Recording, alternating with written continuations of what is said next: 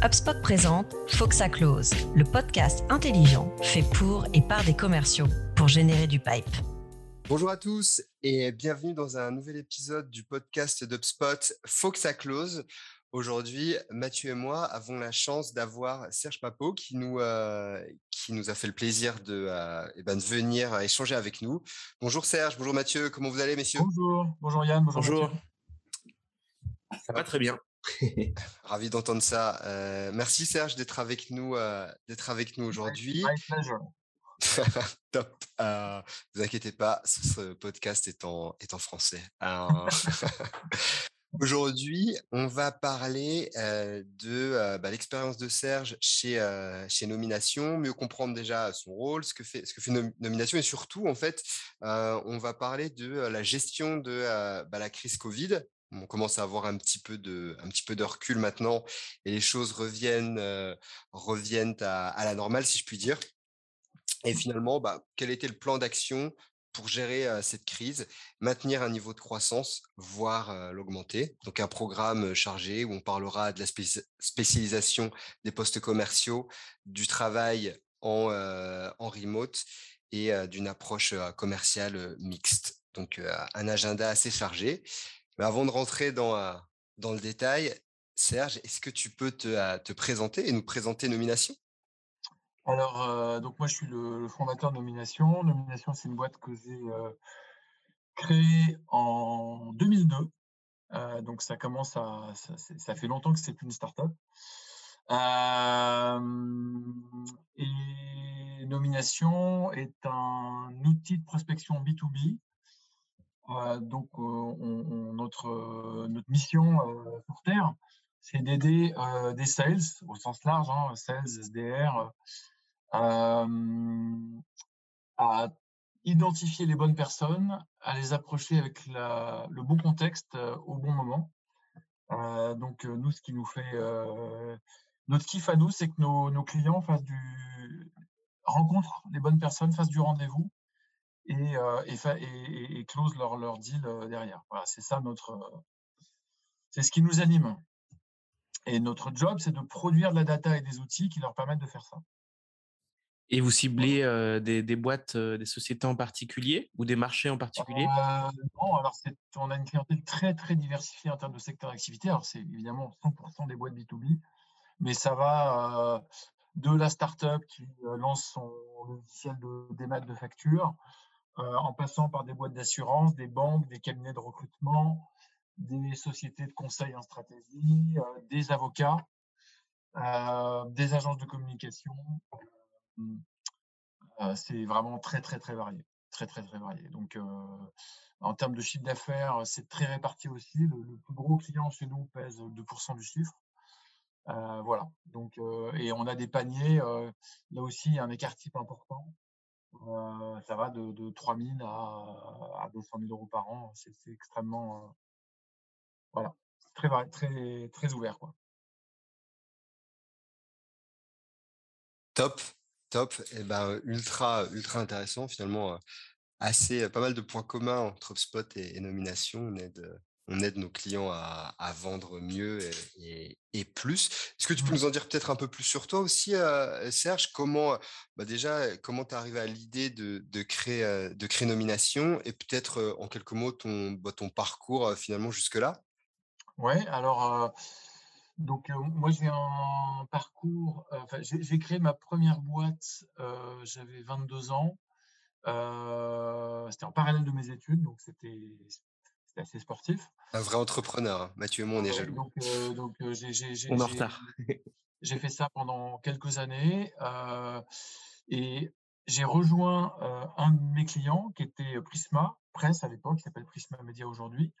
Donc, groupe de presse qui publie Géo, Capital, Management, Femmes Actuelles, Gala, Voici, enfin, voilà. Beau groupe média.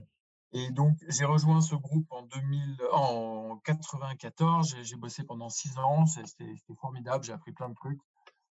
Euh, j'ai été en charge de développer tous les produits euh, électroniques euh, à l'époque, donc offline et online. donc, c'était passionnant. C'était vraiment au tout début de l'Internet. Je suis arrivé là-bas en 94. J'ai mon premier modem à ce moment-là. Donc voilà. Et ensuite, j'ai rejoint une startup qui s'appelle Boo.com en 99 qui vendait des vêtements sur Internet. Qui avait levé 375 millions de dollars, recruté 300 personnes en, moins d'un an, ouvert six bureaux. moi, j'étais country manager France, donc ça, c'était juste délirant. C'était en plein dans la bulle Internet. Et j'ai créé, euh, donc ça a duré un an, et j'ai créé Nomination peu de temps après, euh, courant 2002. Euh, et alors, comment, comment l'idée est venue? Bah, En fait, il y a un truc qui marche très très bien, un truc qui m'interpellait, c'est que les carnets de nomination qui annoncent les nominations dans les médias, dans la presse écho, souvent, donc l'exemple emblématique, c'est le carnet des échos, qui sort tous les jours, qui annonce les, nominations de directeur marketing, etc c'était, je savais que c'était l'arbitre la plus lue du journal. Et je voyais que dans les agences de com, les boîtes de conseil, enfin, les entreprises B2B, ces gens-là se précipitaient sur ces carnets pour identifier des gens qui pouvaient les intéresser et pour derrière faire des approches ciblées. Sauf que cette information, elle n'était pas accompagnée des coordonnées des gens, donc il fallait les chercher, c'était quand même pas très pratique. Et puis, c'était pas forcément exhaustif parce que si je lis que les échos, bah, je vais peut-être avoir deux personnes qui m'intéressent. Mais en fait, en vrai, j'en ai plein d'autres qui, sont, qui, sortent qui sortaient dans d'autres journaux et qui pouvaient intéresser ces boîtes-là. Donc, l'idée est venue de faire de cette information un service avec une valeur de, de, personnalisation. Je suis agence de com, ça m'intéresse pas d'avoir des directeurs R&D. Ce qui m'intéresse, c'est les directeurs marketing ou les directeurs digitaux il me faut les coordonnées parce que je veux que cette information soit directement exploitable tout de suite pour faire une approche commerciale. et trois, une promesse d'exhaustivité. Donc, j'ai dans un seul support toutes les nominations de Français de Navarre. Donc, on a lancé ce service-là en 2002. et puis, ça s'est ensuite, on a suivi notre bonhomme de chemin. On a, nos clients nous disaient c'est vachement bien votre truc, mais J'aimerais avoir les organigrammes des boîtes. Je ne veux pas que les gens nommés, je veux juste avoir les organigrammes des boîtes avec des gens qui ne sont pas forcément nommés, mais qui sont en poste depuis un certain temps. Donc en 2005, on a lancé notre première plateforme SaaS qui permettait d'accéder aux organigrammes des boîtes. quelques années plus tard, on a lancé une offre marketing parce que nos clients nous demandaient de, de pouvoir shooter des invitations à des événements euh, il ne voulait pas faire ça un par un, il voulait le faire en masse, entre guillemets. En, masse chez nous, hein, c'est 1000 à 2000 contacts, donc mais, plus que un. Euh, et puis, on a lancé ensuite des connecteurs avec Salesforce et Dynamics, parce que les gens avaient des outils et il fallait qu'ils aient au même endroit la donnée nomination dans leur CRM. Et voilà, on a suivi notre bonhomme de chemin et on est passé de bah, de 3 salariés à 65 salariés aujourd'hui à Paris. Euh, et on a également une cinquantaine de personnes qui bossent à plein temps pour nous sur la qualification de data euh, chez un partenaire euh, offshore. donc ça fait aujourd'hui, on est, on est un peu plus de 110 à, à bosser toute la journée pour, pour que Nomination grandisse. Voilà, en substance ultra intéressant de voir la genèse finalement de ce projet et qui a bien, bien évolué. Bon, c'est en 20 ans, c'est normal si, si on n'évolue pas, on meurt. et bah, si on parle d'évolution, là, il y a eu une évolution un peu forcée, si, je puis dire, avec, avec le Covid et, ce, que ça a pu, ce que ça a pu engendrer. Alors évidemment, on peut dire que Nomination est, dans un secteur d'activité privilégié, mais peut-être avant de rentrer sur un aspect plan d'action, comment ça s'est comment ça s'est passé pour toi? Comment comment tu l'as vécu? Comment tes équipes l'ont vécu? Si on remonte un peu, peu dans le temps, on arrive en février février mars 2020. Oui, ouais, mars. Ouais. Bah, D'abord, bah, le tout début, c'était on était tous en sidération, mais je pense qu'on l'était tous. donc tout s'est un peu arrêté pendant pendant deux semaines on a quasiment immédiatement basculé évidemment toute l'équipe sales en, remote. On n'a surtout pas mis l'équipe sales en chômage partiel. On a fait un peu de chômage partiel à la data parce qu'il y avait beaucoup moins d'actualités à traiter. Donc forcément, il y avait un peu moins de, boulot. On a un petit peu aussi réduit la voilure sur le, les customer success, mais, pas les sales. donc évidemment, on a tous basculé en, en, remote.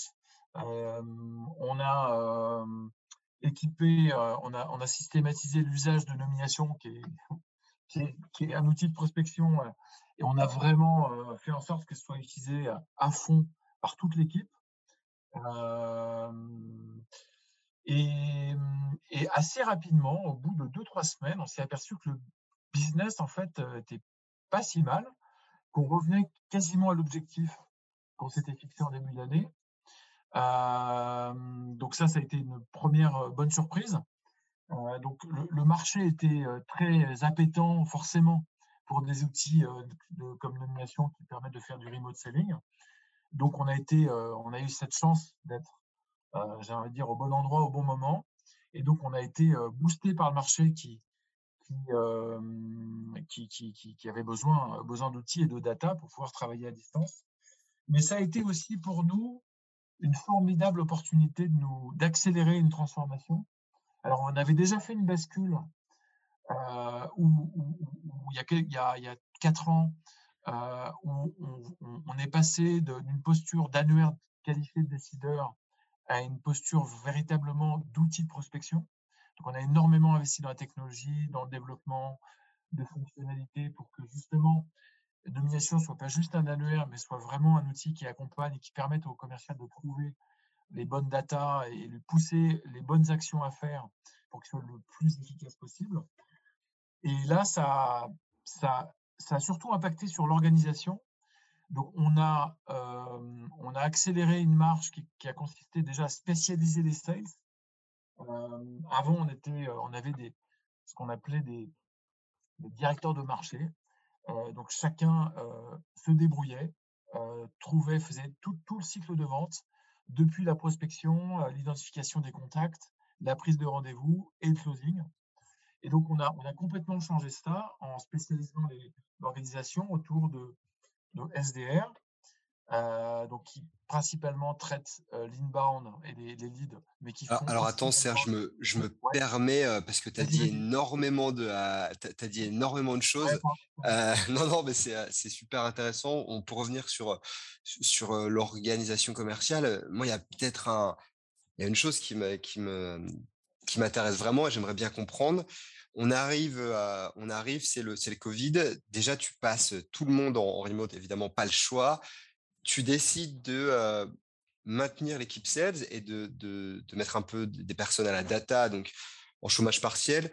Je pense que la data, c'est les gens qui vont vraiment appeler dans les entreprises pour essayer d'être être sûr de maintenir les organigrammes, les personnes à jour. Hein, si je dis pas de, de bêtises, chercher sur LinkedIn. En, fait, non, on a, deux équipes. On a l'équipe à Paris qui fait vraiment de la dentelle et qui traite les actualités. Donc, nous, on reçoit toute l'actualité des boîtes, les communiqués de presse, on surveille LinkedIn, on surveille plein, plein, plein, plein de sources. Enfin, on a, 400 sources de données. Et donc, euh, l'équipe data, elle est en charge de surveiller tout ce qui se passe, les boîtes, les, fusions, euh, les rachats d'entreprises, euh, les boîtes qui sont en croissance, qui sont en décroissance, les boîtes qui ont des projets R&D, des projets digitaux. donc, on surveille tout ça parce que c'est vraiment le, un peu notre caviar à nous, c'est tout le traitement de cette actualité qu'on digère et qu'on restitue à nos sales parce que c'est vraiment des signaux business. Donc, c'est cette équipe-là qu'on a un peu euh, réduite en termes de, temps. Évidemment, parce qu'il se passait moins de choses. Bah, il se passait moins de choses. Bien sûr. Euh, mais en vrai, ça a duré deux mois. On a remis tout le monde euh, à, plein, à, full time à partir de juin. Donc, en vrai, ça, ça a duré avril et mai parce que l'économie est un peu est, repartie. Mais par contre, l'équipe de qualification de, de data, euh, elle, euh, donc celle qui est euh, offshore chez nous, elle, elle, bon, elle a un petit peu désempli parce que forcément, enfin, il y a eu tout un, moment où il a fallu que les boîtes recablent leur, téléphonie pour que, et mettent en place de la téléphonie virtuelle pour que les gens soient joignables. Donc il y a eu un peu un trou d'air, mais globalement ils ont pas été, ils ont été relativement peu impactés. Je voulais revenir sur ce pari justement de décider de, de garder l'équipe sales Hein, dès le début. Quels sont les, quels sont les arguments finalement qui t'a pris en compte? en parce fait, que c'est pas évident, hein, on savait fait, pas. c'était un moment où on savait absolument pas où on allait. On savait absolument pas quel chiffre on allait faire, comme tout le monde et on s'est dit: «Bah, il faut il faut faire le maximum, en fait. Il faut il faut choper le maximum de business, donc il faut pas il faut il faut que les sales soient soient soient à fond, quoi» et et bien nous en a pris parce qu'en fait, comme il y a eu cet appel d'air du marché, ils ont rapidement été, heu, enfin, ils sont pas du tout tournés les pouces, c'était en fait, c'était pile l'inverse. Donc ah heu, donc c'est un pari qu'on a fait, heu et et voilà, le le j'ai envie de dire peut-être la chance nous a souri, mais ça ça c'était le bon choix, c'est la bonne décision, quoi. Mais à ça, fond faut et ouais et et à fond et et en télétravail, le le télétravail, c'était quelque chose qui était déjà dans votre, dans votre ADN? un Vous peu, aviez déjà des dispositions oui, un pour les petit peu, sales? un Ouais, un petit peu, mais c'était, c'était vraiment, 1 jour par semaine et et tu sais, il y avait encore, cette habitude qu'ont les sales d'aller voir leurs clients, parce que leurs clients leur disent: «Il faut» enfin tu heu, le le les les clients, demandaient, aux sales de venir. C'était un peu un espèce d'état de fait que, bah, il faut se rencontrer physiquement pour discuter. Alors qu'en vrai, il y a plein, plein de rendez-vous maintenant qu'on peut faire à distance, heu, et qui se passent très bien à distance. Donc heu, c'était pas oui, il y avait un petit peu de télétravail, mais très peu en fait, très peu. Donc heu, ça a été quand même un changement assez radical. Et est-ce que tu as vu des enjeux, heu, toi, particuliers? Est-ce que vous aviez déjà la chance d'utiliser vos propres outils pour l'aspect prospection, en tout cas sourcing et cetera? Et je me dis que là-dessus, heu, les équipes étaient ultra autonomes. Mais est-ce que toi, tu as pu, heu, identifier des enjeux, heu, en tant que président, spécifiques sur, les forces de vente, au-delà de de d'aller voir le le, le prospect en physique? Est-ce qu'il y a d'autres enjeux qui ont été identifiés sur, le fait de passer tout le monde en télétravail? Oui, alors en fait sur l'équipe on a 2 équipes. On a une équipe, sales, heu, conquête, donc ils ils font du newbies, ils rentrent des nouveaux clients et on a une équipe de CAM pour, heu, fidéliser et développer les clients existants. Alors, autant sur la première équipe, il y a vraiment il y a la la machine s'est très vite, heu, remise en marche et a même dépassé nos nos nos espérances et on a dépassé nos objectifs. Autant sur l'autre équipe, c'était plus compliqué parce que les projets un peu, heu, un peu d'envergure chez les clients, ont été, pour le coup stoppés.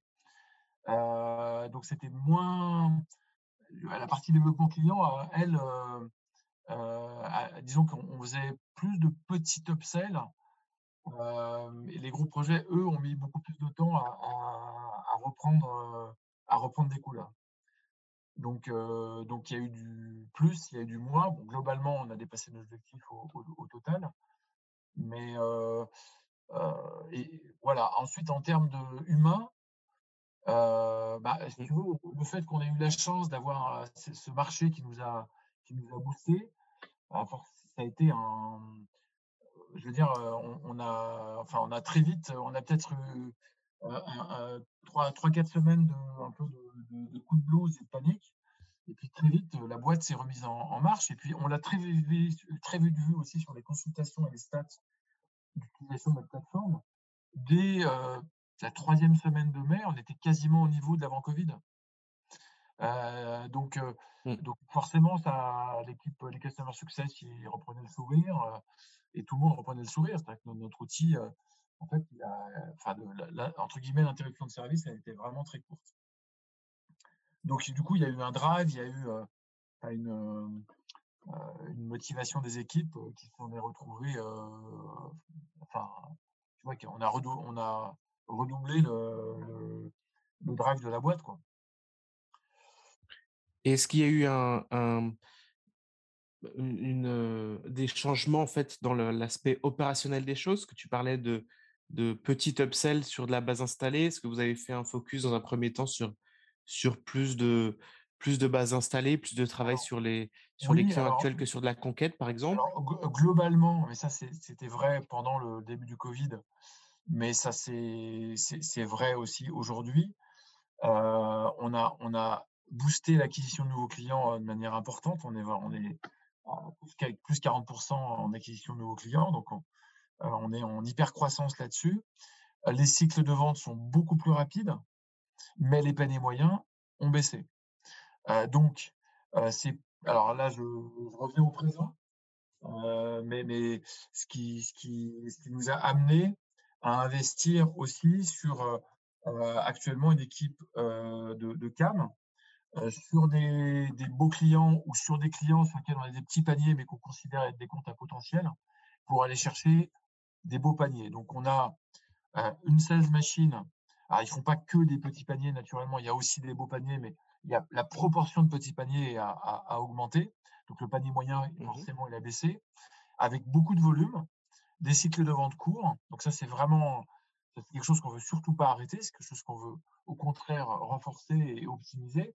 Mais on veut aussi développer à côté euh, le, développement de vos paniers euh, chez nos clients ou chez des grands comptes. Voilà, donc on a vraiment les deux, nous. Hein, euh, voilà, je sais pas si ça, Mathieu, si ça répond ouais. CAM, qu'est-ce que ça veut dire pour que tout le monde comprenne Alors, Key Account Manager, donc c'est des, personnes qui sont en charge de clients chez nous, qu'on considère être importants et qu'on suit dans la durée. donc, soit des beaux paniers, soit des, des comptes à potentiel, et, mais aussi des prospects qui sont des grands comptes, euh, qui mmh sont plus complexes à engager, avec des cycles de vente beaucoup plus longs, euh, et qui ne sont pas forcément pertinents à être traités euh, côté, côté conquête, côté newbies. Because trop complexe et trop long. Ok. Et donc, tu as senti ces projets qui reviennent finalement? Oui, oui. ces, gros projets plus structurants? ils sont revenus après l'été. donc, ils avaient été mis un peu en stand-by. Et donc, non, non, on a, on a fait des très, très belles, très beaux, on a vendu des très beaux dossiers entre, entre septembre-octobre 2020 et, et l'été dernier. Donc, non, non, heureusement, ça, a repris. Donc, je voulais revenir peut-être sur la, gestion un peu de changement. c'est, je pense que ça, intéresse beaucoup de monde. On a essayé de, enfin, vous avez réduit finalement la durée des cycles de vente. En parallèle, il y a cette équipe qui gère la base installée pour la faire grossir et il y a l'attaque de nouveaux très gros comptes. C'est quoi l'impact en fait au niveau ressources humaines? Comment est-ce que vous avez des, il y, a des splits à proprement parler avec des, des commerciaux qui s'occupent des plus petits comptes?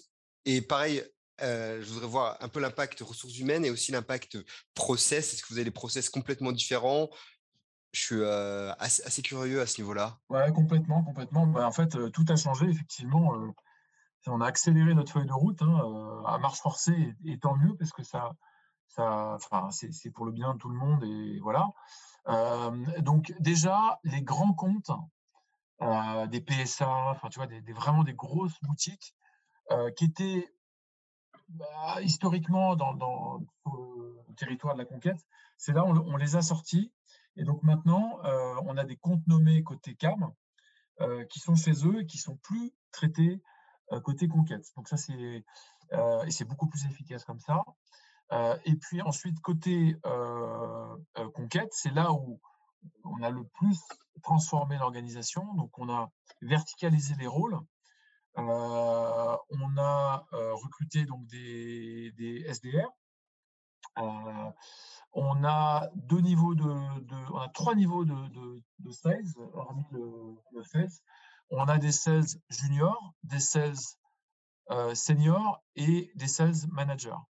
Donc, les SDR, eux, ils traitent, on va dire, aller à deux tiers de leur temps à peu près Évidemment, ça varie avec, avec le temps, mais c'est pour donner un ordre d'idée. ils vont traiter les leads qui sont générés par le marketing. donc là, ils prennent des rendez-vous sur la base des leads de manière assez classique. Et, le tiers restant est dédié à de l'outbound et donc de la prise de rendez-vous dans le dur sur des comptes à potentiel identifiés et sur des secteurs de niche dont on sait que c'est des très bonnes niches pour nous. Donc ça, c'est les SDR. Euh, les sales juniors, euh, ils vont, évidemment, ils ont des objectifs, des objectifs qui sont plus bas que les, seniors. Euh, et donc là, ils vont traiter plutôt, ils vont faire beaucoup de petits paniers sur la base de ces, des, leads qui rentrent. Ils font aussi un petit peu de prospection dans le dur. Les sales seniors, ben, eux, ils vont, ils vont justement traiter plutôt les comptes. ils vont évidemment traiter du entrant, mais sur des comptes peut-être un peu plus trapu et, leur, job, c'est de, générer des, paniers un peu plus gros. Puis les sales managers font aussi des ventes, puis ils pilotent, les équipes, et puis au-dessus, on a un, head of sales. Donc on a, on a complètement, enfin, on a verticalisé l'organisation le, de, cette façon-là. Ah, alors, je me permets de, rebondir. C'est vrai que ça, l'avantage clé, c'est que ça permet, enfin, il y en a deux, je dirais, c'est que ça permet en général ça d'avoir une super école de vente, un, et deux, bah, d'avoir une vraie, je reprends un terme anglais, mais une vraie carrière path pour, tes, pour, tes, commerciaux, j'imagine. On a déjà vécu d'ailleurs, excuse-moi, je te. oh, bien sûr. On a des SDR qu'on a, qu'on a recrutés en CDI derrière, en sales, junior. donc, donc le, on a des stagiaires qui sont devenus SDR et qui sont devenus CDI. Donc, complètement, c'est est vrai. Enfin, c'est comme ça que ça se passe en fait. C'est top. Et au moment, parce que je sais que c'est un, un, sujet qui, il y a beaucoup de boîtes qui font, qui font face à ça au moment où elles se restructurent, où elles se structurent. Comment ça se passe le split finalement des, des postes S'il n'y a que des sales, finalement, le moment où, tu crées des sales seniors versus des, des, des sales plus juniors, comment ça s'est passé? Parce que ça aussi, c'est de la gestion de change, du changement. Être très honnête, ça s'est fait un peu tout seul. C'est-à-dire qu'en fait, comme les sales juniors, en fait, c'était initialement c'était des SDR. En fait, tu vois, tu capitalises sur des SDR, ils sont performants, tu sens qu'ils ont un peu la veine commerciale, ils ont envie de, de, de, de faire la vente jusqu'au bout, parce que ça peut être un peu frustrant de faire le rendez-vous et de s'arrêter là. Et donc, en fait, ces SDR, et puis c'est des gens qu'on a formés, reformés, surformés, qui connaissent super bien nos offres, qui s'intègrent bien dans l'ADN de la boîte. Donc, en fait, ils deviennent sales juniors. et en vrai, d'ailleurs, c'est vrai, tu as raison, les, sales juniors qu'on a chez nous, c'est des, ex-SDR. Mmh. Ah, vous avez réussi à le jouer comme une promotion finalement. C'est comme une promotion et, et, voilà. Et donc en fait, et c'est vrai que aujourd'hui les, on a rentré pas mal de nouveaux sales en juin-juillet et c'est des sales seniors. Donc, effectivement, aujourd'hui, on a, c'est comme ça que ça fait. En fait, des sales juniors, c'est des ex-SDR. Peut-être que demain, on va recruter des sales juniors. Je sais pas si on voit qu'il y a une, beaucoup, beaucoup plus de leads et énormément de petits paniers. On va peut-être se dire ça vaut le coup de mettre un sales junior dessus. On, verra. Mais aujourd'hui, c'est des anciens SDR. Et est-ce que les, les sales juniors à terme ont une chance de passer CAM ou, ou, alors est-ce que c'est vraiment un métier bah, différent puisque vente plus complexe On peut très bien imaginer des passerelles. Euh, un sales junior qui devient sales senior. Donc, euh, euh, déjà, ça c'est, je pense, l'évolution la plus naturelle. C'est-à-dire que bah, c'est un sales junior qui va peut-être dépasser ses, objectifs, qui a envie de, porter l'objectif plus important. Donc, il, va, il va gagner en seniorité, en compétences et il va, il va devenir senior. En tout cas, c'est ce qu'on souhaite en fait, hein, c'est que cet ascenseur il continue. Euh, mais on peut très bien imaginer qu'il bascule, ou un seul senior peut-être bascule en cam, s'il a envie d'être euh, sur des cycles de vente plus longs, euh, moins de ventes mais des plus beaux paniers, sur des, enjeux plus complexes, des projets un peu plus complexes. Donc c'est tout à fait possible. Hein. Donc l'avenir le dira, hein, mais, mais why not? Ce podcast vous est proposé par HubSpot, la plateforme de gestion de la relation client parmi les leaders du marché. HubSpot fournit les logiciels et l'accompagnement nécessaires pour aider les entreprises à accélérer leur croissance. Bien. Euh, je crois que je t'ai coupé, Mathieu, excuse-moi. Euh, trop bien. Bah, écoute, euh, j'avance un peu. Euh, dans la dans, l'histoire, mais en tout cas cet aspect-là, c'est vrai qu'on le voit souvent, surtout chez des éditeurs de logiciels, cette verticalisation des, des postes. il y a un point sur lequel on est on est revenu également pendant la, la préparation, c'est un ciblage à, deux niveaux. Dont, dont tu nous as parlé avec des approches de, de lead gen différentes. Ouais, Peut-être, est-ce que tu peux nous dire comment, bah, comment ça vous a aidé et comment tu le conseillerais, comment tu conseillerais cette utilisation? Eh ben, En fait, alors nous, on a, on, a, on a pas mal de marchés parce qu'on couvre beaucoup, beaucoup de secteurs d'activité différents. Et on, a, on, a, on a deux approches lead gen qui sont vraiment différentes. on a une approche, on va dire classique, sur des marchés de volume, par exemple, le marché de la formation. Il y a beaucoup, beaucoup de boîtes de formation. Il y a des coachs. là, il y a, c'est pas 10 boîtes, c'est des centaines, voire des milliers. Donc là, on est sur une approche lead, gen classique avec, avec des campagnes hardbound, évidemment des, campagnes sur les réseaux sociaux. et puis, on a, et c'est là où c'est le plus difficile à faire, donc je m'attarde plus dessus, c'est tous les marchés de niche. Donc, c'est des marchés où on va signer une boîte dans la signature électronique. Et ben, le, le, but, c'est d'aller identifier les 10 boîtes, les 10 acteurs clés de ce secteur, ou les 15 ou les 20. Donc, il n'y en a pas des milliers. on sait qu'on a vraiment une proposition de valeur.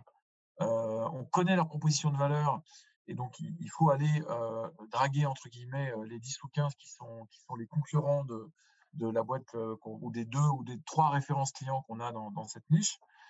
Et on va aller les approcher. Alors, c'est plus compliqué d'un point de vue marketing parce que c'est des volumes qui sont beaucoup plus petits, mais avec un taux de transformation en, rendez-vous et en traction qui est a priori beaucoup plus forte. Donc, donc là, on est, on est plus sur la campagne, on est plutôt sur des outils type séquence, dont, on est d'ailleurs en train de doter de, la plateforme de nomination, donc les outils type, type Lemlist hein, pour ceux qui nous écoutent, parce qu'on est sur des tout petits volumes on va cibler, donc, là c'est plutôt l'approche vraiment très très très précise sur des, boîtes nommées qui sont des, look-like de nos clients. On va aller taper aussi sur les micro-secteurs où il y a très peu de volume, mais là aussi on va y aller plutôt en mode, en mode séquence. Et le troisième truc, c'est tout ce qui est actu. donc on va mettre en place des, des, routines hebdo pour aller envoyer euh, une cinquantaine euh, de mails bien léchés, ultra personnalisés, en rebondissant sur des boîtes qui lèvent des fonds, des boîtes qui ont des projets digitaux, qui sont en recrutement, des boîtes qui recrutent des nouveaux directeurs marketing ou digitaux. Donc, on a plein, plein de triggers différents. Et on va aller déclencher des micro-campagnes pour, pour générer du lead. Donc ça, c'est vraiment des demandes qui viennent des sales, qui nous disent il faut absolument qu'on euh, attaque tel microsecteur euh, qui est vraiment, on y croit vraiment. Et donc là, le marketing se met en mouvement pour aller mettre en place des, vraiment des, des, micro-campagnes. Ok. Euh, ah, alors, je, voudrais juste revenir là-dessus. Il y, a deux choses. L'aspect, vous signez une boîte tu as, parlé de la signature électronique, par exemple, et du coup, vous attaquez un peu ce, secteur. C'est des demandes qui reviennent des sales, je l'entends. Je suis assez, assez surpris parce que il y a énormément de, très bons fits, finalement, en nomination. là, on parle de signature électronique, mais presque tout type d'éditeur de logiciels avec de la force de vente pour être un bon fit, mais, mais pas que, peut-être toutes les boîtes B2B. comment, comment choisir ceux avec du potentiel, justement? Ben, en fait, en fait, c'est vrai historiquement, historiquement, il y avait chez nous, en termes de, de secteur, il y avait le secteur, des éditeurs logiciels. Mais aujourd'hui, le secteur des éditeurs logiciels, c'est un univers, c'est énormément, énormément d'acteurs. Donc, on a complètement subdivisé ça en plein, plein, plein, plein, plein de sous-segments, de sous-secteurs et on a pour chaque secteur, on met en avant des références clients qui sont différentes, une proposition qui est différente, de valeur, une proposition de valeur qui est différente.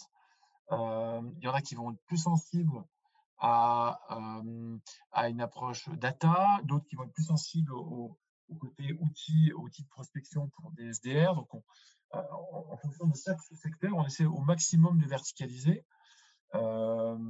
parce que en fait, on a des armes, parce qu'on commence à bien connaître ce secteur et que plus on personnalise la démarche, évidemment, meilleurs sont les résultats. Euh, euh, Comment tu euh, évidemment c'est clair c'est la, verticalisation finalement c'est top l'impact je dirais pareil RH ici comment tu fais? Est-ce que vous avez des formations pour les commerciaux sur comment travailler tel ou tel vertical ou comment approcher tel ou tel sous vertical ça Est-ce qu'il y a des, des, gens qui travaillent que ça? Comment vous faites? Bien sûr. Alors, c'est, on croit beaucoup, beaucoup à la formation par, par l'exemple. Donc, en fait, un sales qui arrive chez nous, la première chose qu'il fait, c'est c'est manger du rendez-vous.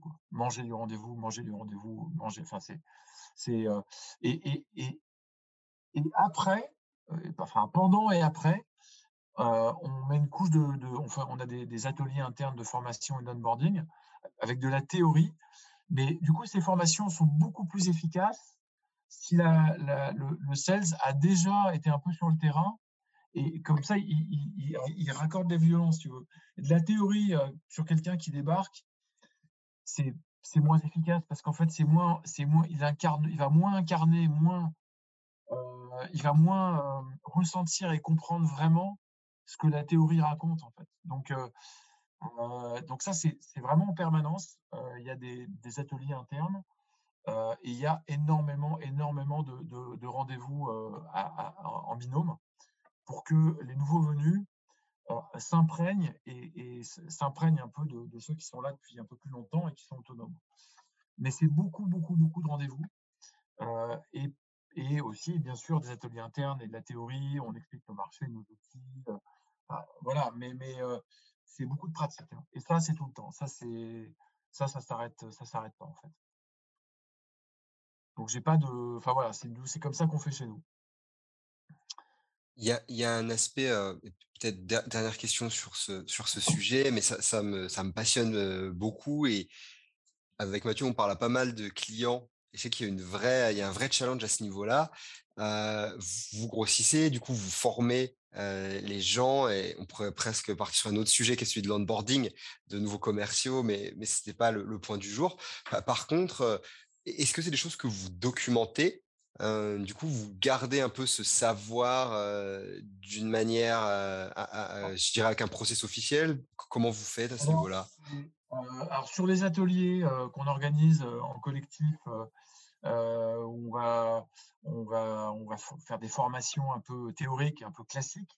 Là, bien sûr, on a, plein de supports qu'on enrichit, qu'on met à jour et, tout ça se capitalise. maintenant, c'est vrai que il y a beaucoup de choses qui ne sont pas encore documentées et effectivement, c'est des choses qui serait bien de le faire. Euh, euh, mais c'est en cours. Euh, on a des, c'est en cours, c'est en cours. C'est dur hein, pour tout le monde. Hein.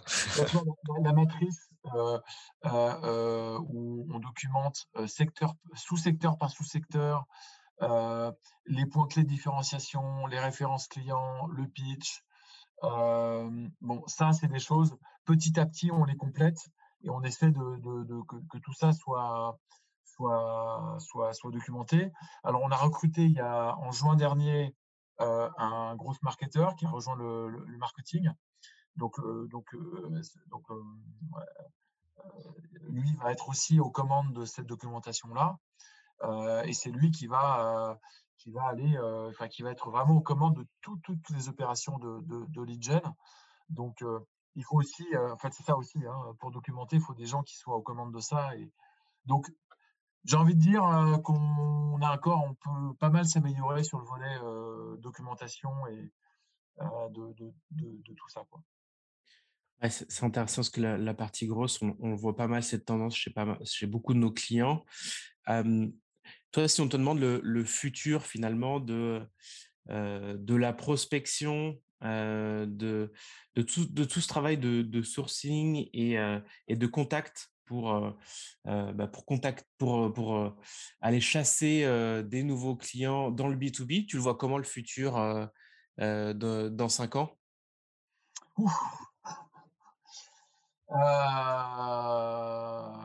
Écoute, je, je, enfin, d'abord, la enfin, si, si, je regarde les, le, les tendances du passé pour essayer de me projeter dans l'avenir. Mmh déjà, la prospection dans le dur, euh, il y en a quand même de moins en moins. Et, et chez nous, enfin nous, on, on, on, est biberonné à nomination, donc on est biberonné à, à, tous les signaux business qu'on produit et on essaie d'être aux premières loges pour pouvoir les exploiter. Donc là, c'est une approche contextualisée, donc on n'est absolument pas de la prospection dans le dur. Et d'ailleurs, je précise que nos sales font aussi de la prospection dans le dur, pas que les SDR. Euh, parce qu'un sales sera toujours plus euh, pertinent pour aller prospecter une personne donnée qui vient d'être nommée, dont on sait qu'elle a été speaker dans une conférence sur tel sujet il y a deux jours, elle va pouvoir vraiment pitcher de manière ultra personnalisée à cette personne-là. Donc, on fait, aussi cette, démarche-là.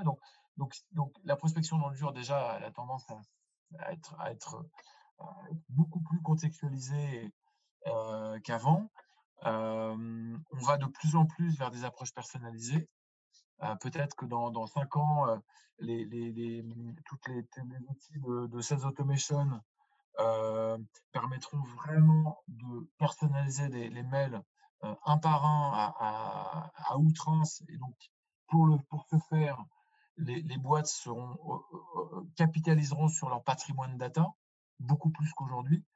Il y a mmh énormément de boîtes qui sont à la, en vrai, hein, elles sont à la ramasse sur la data. Elles ont des, des bases obsolètes, incomplètes, des notes de segmentation qui sont foireuses, qui sont soit vides, soit trop vastes. Donc, avant de pouvoir vraiment cibler finement, elles ont encore beaucoup, beaucoup de travail. Et puis, et puis je pense l'étape d'après, ça va être d'avoir, dans la connaissance client, c'est d'avoir non seulement des données signalétiques sur les boîtes et sur les people, mais c'est aussi d'avoir toute la dynamique des marchés, en fait à la maison, chez eux, dans les CRM. c'est voilà donc. Ce que tu entends par, par la dynamique de ben, marché chez soi C'est de savoir ce qui bouge.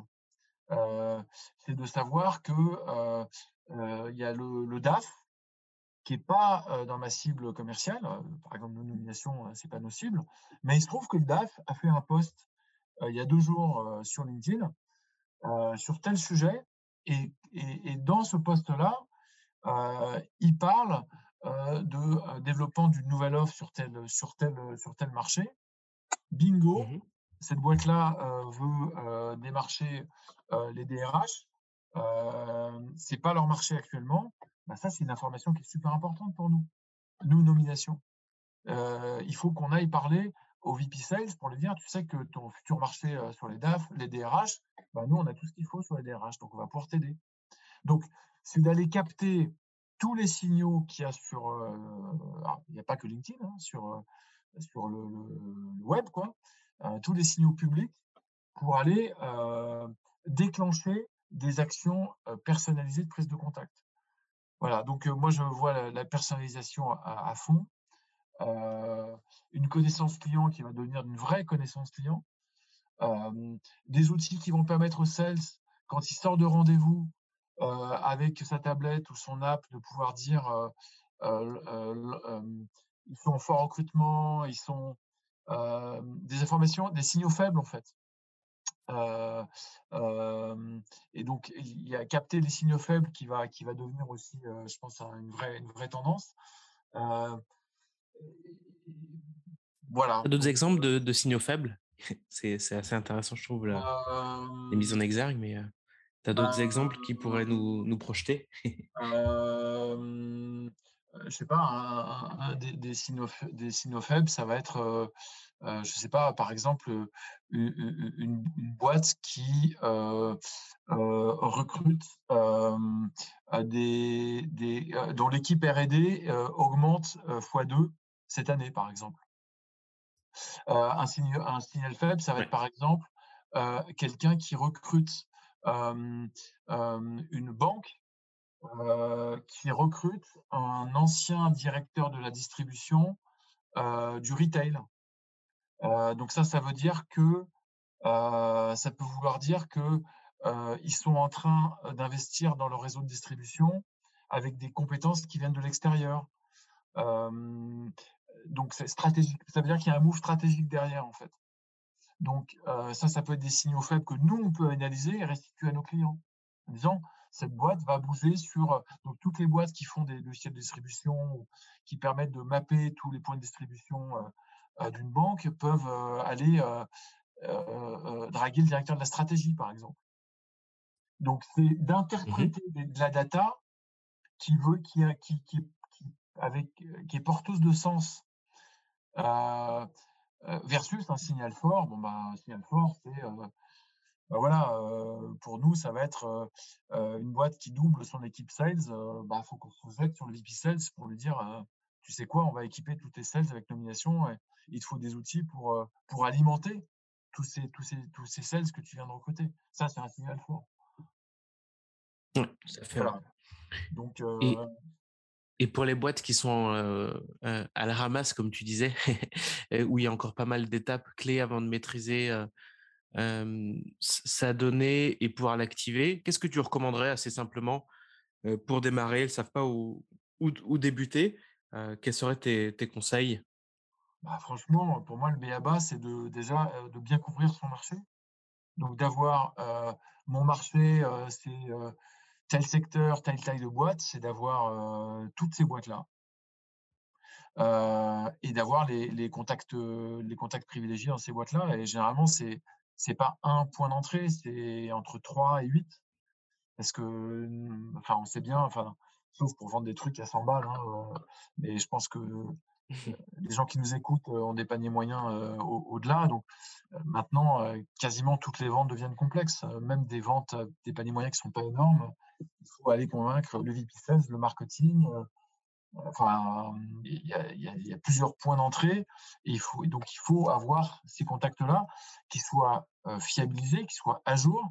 Et d'ailleurs, c'est un des facteurs de, désaffection des, sales du CRM.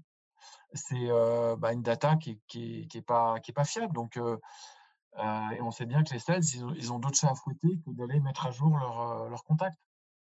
Même si sur le papier, ils sont supposés le faire, dans la vraie vie, dans la vraie vie, peu le font. Peu le font parce qu'en fait, c'est fastidieux. les CRM sont pas vraiment très user-centric. Alors, ça dépend, ça dépend. Ça dépend.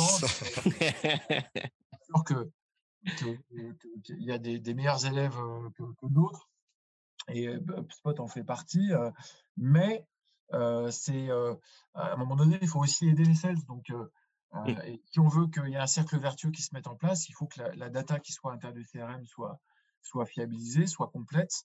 Et puis, il faut pousser euh, des leads, il faut alimenter euh, la machine à lead du marketing.